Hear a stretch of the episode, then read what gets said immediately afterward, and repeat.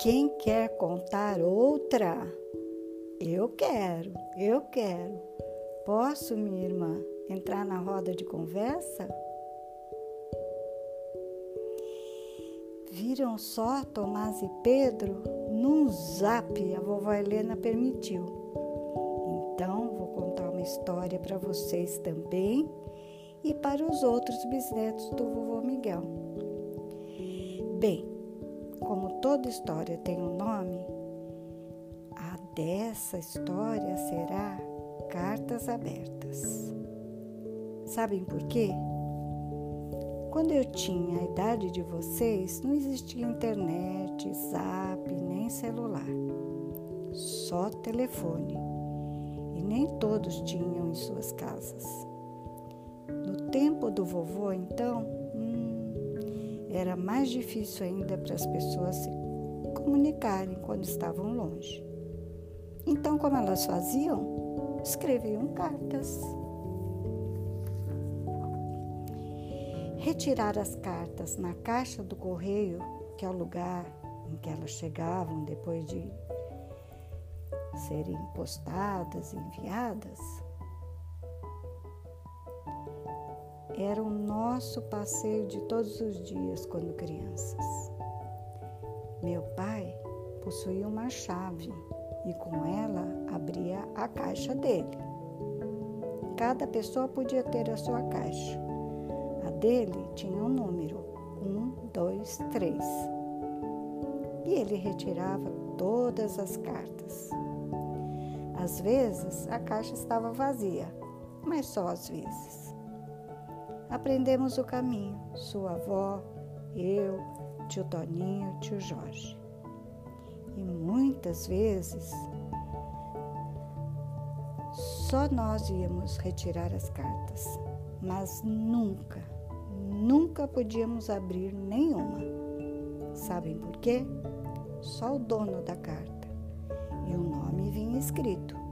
Só o dono podia abrir. Aliás, esse combinado continua até hoje entre todas as pessoas. Podem imaginar a curiosidade? Foram centenas, milhares de cartas escritas entre os parentes e os amigos. Bem, o tempo passou, muito tempo passou, e recentemente encontrei 35 cartas dessas milhares de cartas. E elas estavam bem guardadas. E eram cartas muito antigas. Eu nem tinha nascido.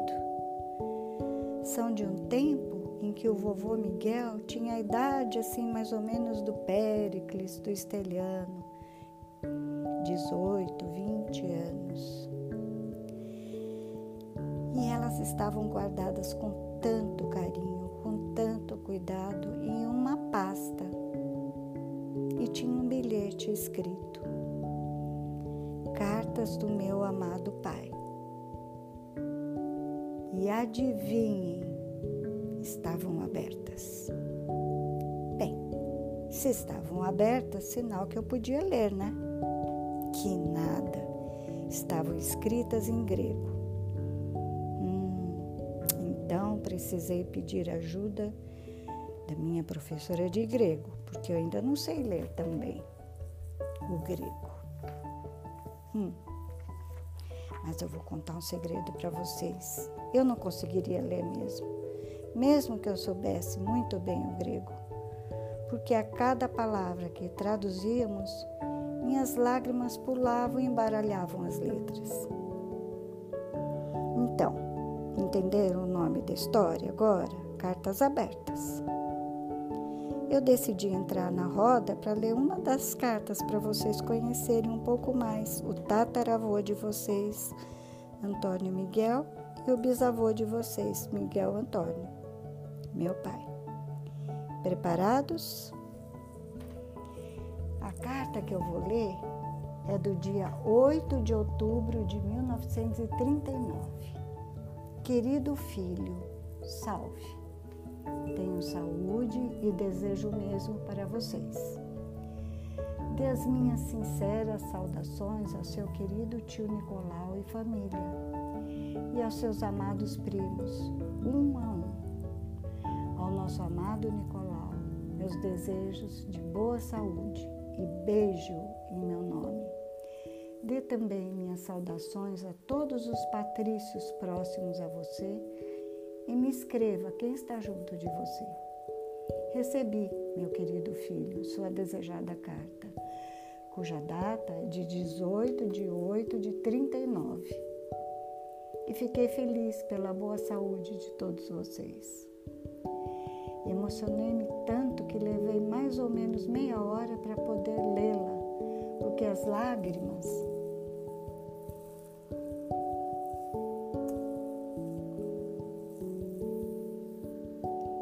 felicidade não me deixavam ler, porque li suas doces e emocionantes palavras e compreendi que tudo que me escreveu, cada palavra, saiu do fundo do seu coração e não são mentiras.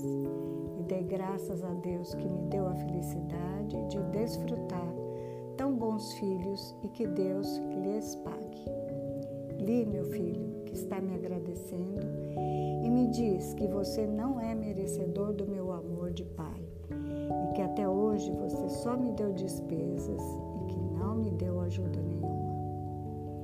Então, meu filho, lhe digo que você não só é merecedor do meu amor, como da minha bênção e de Deus e Nossa Senhora, e desejo que elas te ajudem e te defendam. Que outra melhor ajuda, meu filho, eu quero de você, além da que você me deu? Você salvou minha vida arrancando-me da boca da morte por duas vezes. Você me orgulha imensamente com seu bom comportamento e você sempre foi meu consolador. E você, desde sua mais tenra idade, me ajudou não só com suas mãos, mas com esperança que acalentou em sua boa e cristã alma e me dizia: Não se preocupe, Pai, dia virá que o ajudaremos. E me consolava. E agora, com a graça de Deus, vi com os meus próprios olhos e que Deus os ajude e os proteja. Que outra exigência posso ter, meu filho, de vocês? bom comportamento que sempre quis eu comprovo e ouço, graças. Como então você pode não ser merecedor deste amor? Você é e será, com a graça de Deus, sempre merecedor, não só do meu amor, como da sociedade e de seu tio Nicolau mas também pelas palavras que você escreveu, eu fiquei feliz porque mostram a nobreza de sua alma. Você me pede, querido filho, que eu lhe escreva como estou passando e tal. E se seu tio me ajuda e que devo lhe escrever se precisar de ajuda. Agradeço, meu filho, que Deus lhe dê todas as riquezas de Abraão e Isaac, mas o seu tio me ampara e que ele viva mil anos cuide e prossiga no seu intento sobre o qual me escreve, e Deus vai ajudá-lo, porque seu objetivo é sagrado, e ele o ajudará a desfrutá-lo como seu tio, porque ele também desde pequeno desejava e o desfrutou. Graças a Deus, e desejo-lhe que você também consiga seu objetivo, assim como seu tio. Meu filho, você me escreve sobre o nosso Nicola, que não devo me preocupar porque ele continua estudando na escola noturna e isso é bom, com a ressalva que peço-lhe o favor de assisti-lo e aconselhá-lo quanto possível para tudo, porque ele ainda é jovem e precisa de orientação sua, já que você é irmão mais velho. Você me escreve sobre nossa Antula, que precisamos colocá-la na escola. Acato com prazer essa sua ideia, pois a considero correta e o aprendizado, seja como for, sempre será útil. No que diz respeito ao cunhado Panayotes, ultimamente tenho me ocupado e fiz um requerimento ao consulado do Brasil em Gênova, mas por enquanto não recebi resposta. Me parece que por conta da situação instável, não tentei antes porque sem aprovação do seu tio eu tive medo. No que diz respeito aos seus estudos, congratulo o meu filho por sua inteligência, pelo que tem conseguido em tão pouco tempo, chegando até este patamar que você chegou.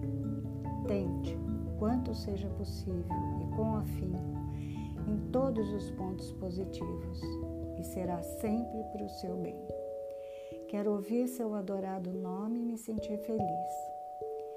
Me escreveu que terminou seu serviço militar. Graças a Deus, meu filho. Esta é uma notícia alegre, porque isso também é uma escola e um direito grande que você adquiriu que será útil e necessário. Na pátria, todos os nossos estão bem. Lhe enviam lembranças. O senhor Vodiclares também manda lembranças. Envio-lhes minha bênção, o pai de vocês, Antônio Zevos. PS. Para o Nicole, eu respondi em separado a carta que ele me enviou. E aqui, Tomás e Pedro, ele escreve em português, porque ele sabia um pouquinho de português. Ele escreve assim: Saudações de seu pai, eu te quero tão bem, Antônio Zavos. Fim.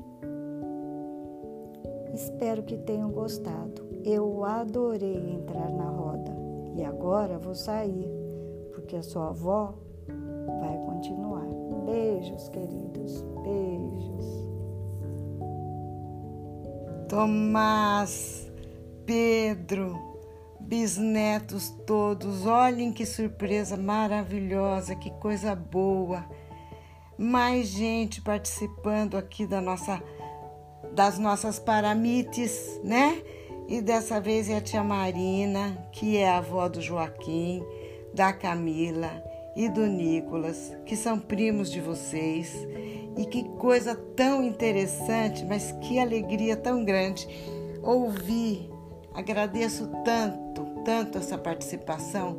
Claro que enriquece muito, né?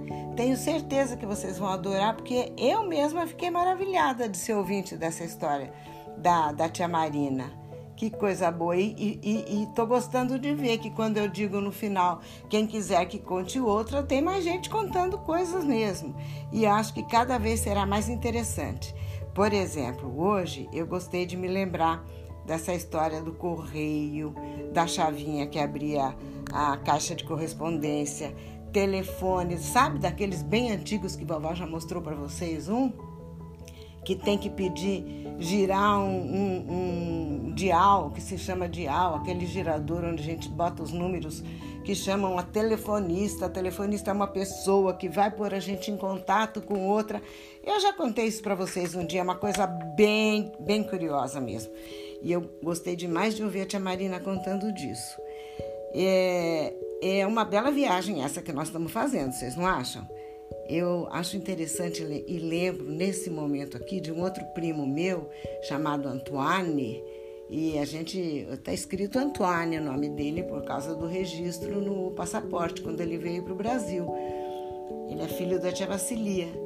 Nós o chamamos de Antônio.